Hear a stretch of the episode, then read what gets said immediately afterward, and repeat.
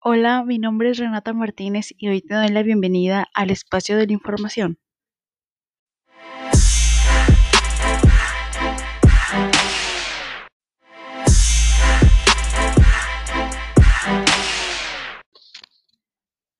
Cada semana traigo a tus oídos un pequeño episodio en donde te hablo acerca de temas interesantes del momento.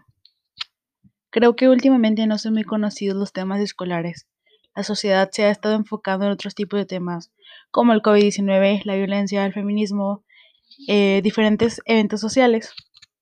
Hoy hice este pequeño espacio para enfocarnos en la educación, ya que hoy más que nunca les ha tocado a los padres familia ser los profesores de sus hijos. No quiere decir que estemos reemplazando a los profesores en sí, pero los padres son los que están apoyando a nuestros pequeños desde casa.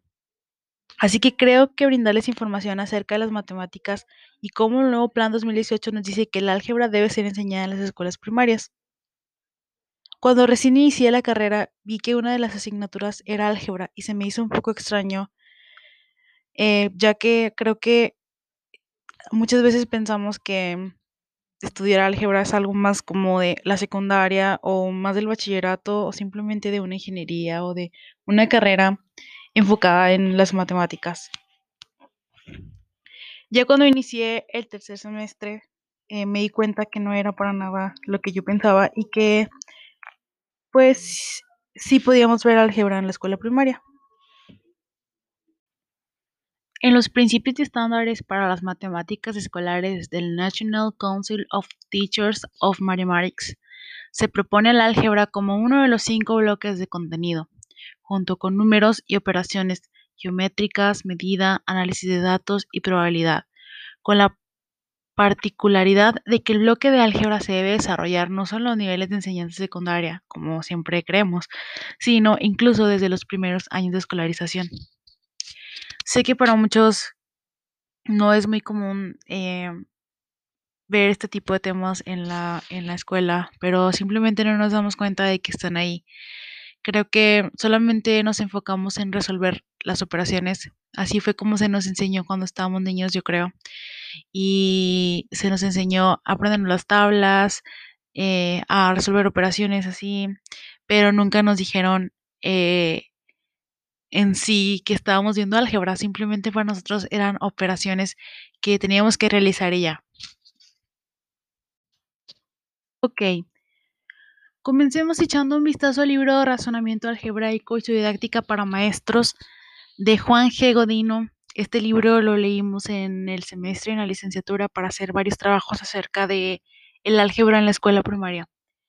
Aquí el autor nos explica en sus primeras líneas que los niños de primaria manipulan expresiones con letras, operaciones y números.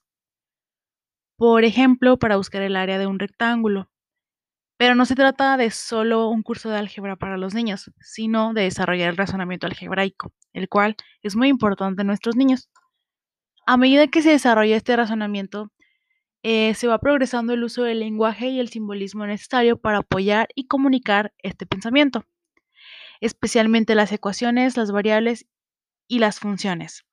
No solo se trata de plantear ecuaciones y que los niños les den resolución, sino también el estudio de los patrones numéricos y geométricos, la determinación de reglas generales y el razonamiento de estructuras isomorfas.